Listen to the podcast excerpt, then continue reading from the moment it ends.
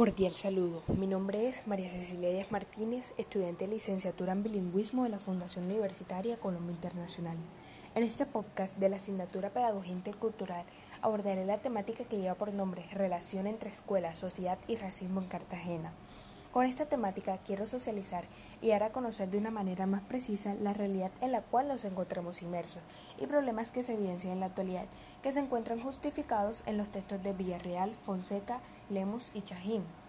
Primeramente, debemos conocer que los conceptos de escuela y sociedad están muy relacionados, ya que la escuela surge como resultado de las necesidades de la sociedad, es decir, buscan dar una respuesta y solución a las problemáticas que el entorno presenta.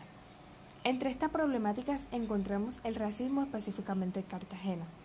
En el texto de Villarreal evidenciamos cómo la sociedad, a pesar de que pasen los siglos, ha quedado estancada en el pensamiento colonial, donde las personas han pasado a ser estandarizadas por un modelo específico de la persona ideal, que determina la posición y estatus de la persona en la sociedad, en la escuela y lo que es aún peor, en la familia, en donde se utilizan expresiones tales como deberías lacer tu cabello para que no sufras, Conseguiste uno blanquito para mejorar la raza y un sinnúmero de expresiones más.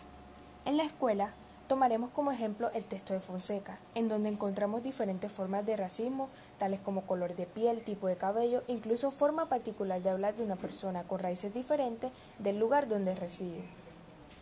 Esto indiscutiblemente afecta a la persona que es víctima de esa discriminación e incluso puede conllevar a la persona a una depresión, tristeza, frustración y muchas cosas más por no sentirse suficientemente apta para cumplir con el modelo de persona ideal, algo que sin duda está mal.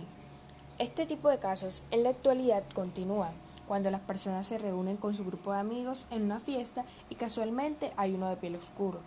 Al llegar al lugar lanzan expresiones tales como llegó el del swing, el del sabor, el que le va a poner sazón, etcétera.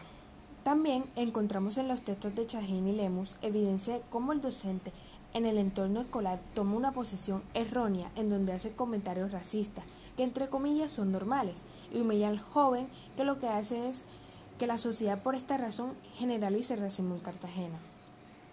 Por esta razón, puedo concluir que como sociedad debemos mejorar, empezando desde el hogar, ya que éste constituye la base de la sociedad. Debemos analizar todo tipo de situación antes de actuar o hablar. No sabemos a quién podemos herir con nuestras palabras cortantes.